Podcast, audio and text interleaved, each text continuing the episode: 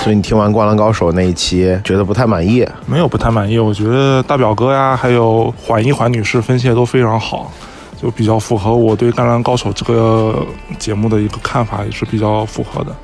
就是关于你们那个前三名排名那个，我就稍微有点不同的见解啊。我觉得木神应该排在第一。首先第一点就是海南，他在海南里头是队长，他的海南的整体战力也要强于其他球队。这是第一点啊，他的战绩是最好的。第二点的话，他的位置是印象中是大前，还有小前大前吧，摇摆位，甚至可以打中锋以他的体格。所以我觉得他在身体或者说是整个竞技状态方面应该是最强的。他对球队的作用是最大的，就是防守能力强，进攻能力强，就是我们现在所了解的三 D 球员吧。我觉得偏向于詹姆斯一点。就可能一对一的话，不一定会像仙道那么灵活，或者说不像那个流川枫那么的技巧多一点。但我觉得他都是扎实型打法，所以比较看重他。可能也是因为我以前打内线的缘故吧，比较关注内线球员。你以前是中锋对吗？我是中锋和三分，三分就没有投不进的，就是进，要么就进，要么就三不沾，绝对不会沾网，绝对不会沾框。呃，多久没打球了？呃，自从上一期录了小哥秘密之后就没有打过球。什么时候再打？你觉得？啊，这个你这个要得这段掐了别播啊。这个明年吧，等春天以后，我们可以在室外找一找。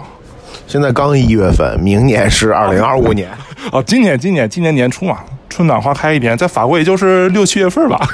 我们到时候可以再组一支，再组一波只投篮不没有身体对抗那种比赛。养生局对吧？养生局啊。然后最近有看有看球吗？有看 NBA 吗？没有。最近看了一下，好像是那个季中赛吧，NBA 里头。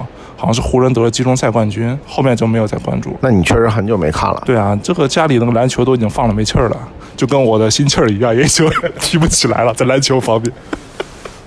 其实当时想过找你来聊《灌篮高手》，因为你也打球嘛，你也比较比较喜欢，你也看过嘛，你也比较喜欢这个漫画。主要还是因为一个是时间对不上，一个是咱们距离比较远，不太方便约，然后每次见面也没这个机会去录。如果你来录这期节目的话呢，你会从什么角度去聊这个《灌篮高手》呢？我的话，我可能会从一个人怎么喜欢上打球。然后，因为打球对他生活改变一些什么？从这个角度来聊吧。那你是从从什么时候开始喜欢上打球？打球对你生活改变了什么呢？我从小学的时候开始打球，因为我小时候个子比较高，然后我们那个学校的篮筐比较低，所以小学的时候就可以摸着筐啊这种感觉。那个时候就是大高个，然后大家都开始打打球嘛，就开始。上初中之后身高猛蹿，然后被那个校队选中了。当时纯属就身高被选中了，然后去参加两次训练之后我就退出了，因为太累了，所以就平常自己锻炼一下。但是我也是篮球爱好者，就是暑假的时候，嗯，比如说两个月，可能五十天都在跟朋友出去打球，就觉得打球认识很多朋友，然后对你性格呀、办事上你都会，就是多一些团队团队上面的考虑吧。这是不是有点空洞？太太虚了说的。所以说你现在。性格通过打球之后变得更好了，你觉得？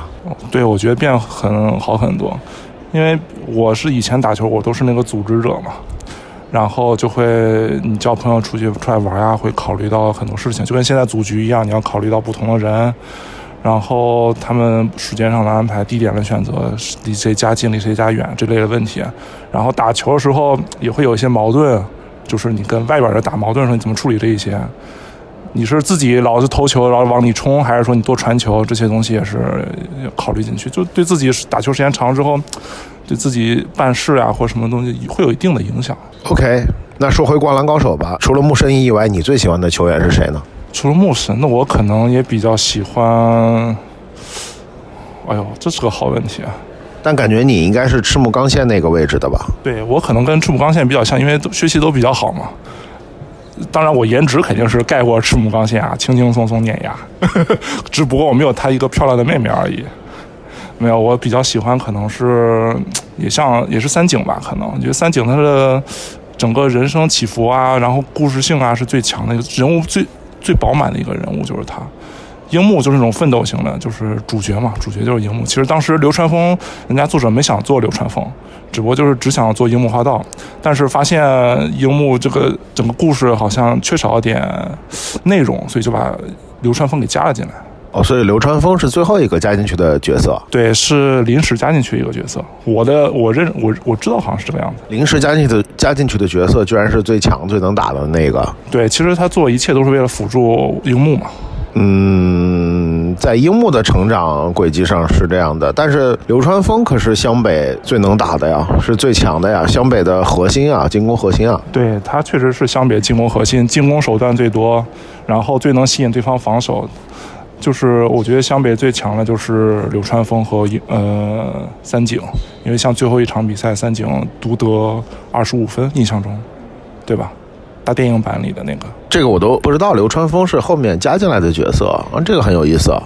就像主人公，他肯定刻画的都是那种像一个没有什么天赋的小孩，或者说没有什么技巧，慢慢一步一步走向成功的嘛。这时候，你像火影里面也是嘛，佐助其实就是来配合鸣人的嘛。但我说这话，肯定很多人都不愿意听啊。那那问题不大，呃，因为大表哥说三井寿学习不好，所以他很不喜欢三井寿。然后你是不介意这一点，而且那个你不觉得三井寿这个大表哥还说这个他有点刻意，就是非要给他弄一个浪子回头这么一个剧情，你觉得你是能够接受的？我觉得挺能接受，因为现实生活中确实有很多人像他这种情况，就是因为一些伤病或者说是自己一些作风啊不太好，导致自己篮球生篮球生涯的断送。就是不像之前那种一帆风顺，或者说能有更高的成就，这是比较现实的。我觉得还是比较真实的一个刻画，没有特别特别刻意，但可能确实剧情略显啊，比较大大起大落比较多一点。但是还是，就我觉得有三井加寿对三井的加持，对这个《灌篮高手》的一个内容的丰富性更强很多。我觉得，我想说一下宫城，大家都忘了宫城这个角色。其实宫城也是比较中二青年，因为他和樱木其实很像，只不过他比樱木技巧上或什么的，就这段可以掐啊，想想啊。我觉得宫城的话，他其实戏份没有那么足，不像那些主角光环在旁边，他也有自己喜欢的人，也有自己做了自己热爱的事情，然后而且他是大二，他还有一年可以再冲击他的全国总冠军，就是他还是给人有一定的希望的。就是他，就是下一集如果有第二部的话，他肯定就是《灌篮高手》里的湘北队的主力了，最主力的王牌嘛，队长嘛。哎，他是队长吧？队长好像是赤木吧？就赤木不是已经毕业了吗？上大学。毕业之后，哎，不知道，不知道，好像是吧？我印象中好像是他。三井也毕业了吧？三井和赤木好像是一届的。但是他们毕业之后，这个剧情有交代吗？有有说谁是队长吗？就没没写了吧？我看的好像有写，回去再看一遍。好吧，那谢谢文文的分享。那咱们还是，我觉得天气热了之后，找机会打打篮球吧。毕竟咱们有还有一个同事，号称自己是三井寿，号称自己运球不咋行，但是投三分从来没投丢过，对不对？你记得不？对，就和我一个水平的，就是我们俩直播，一个是篮内，一个是篮外空心。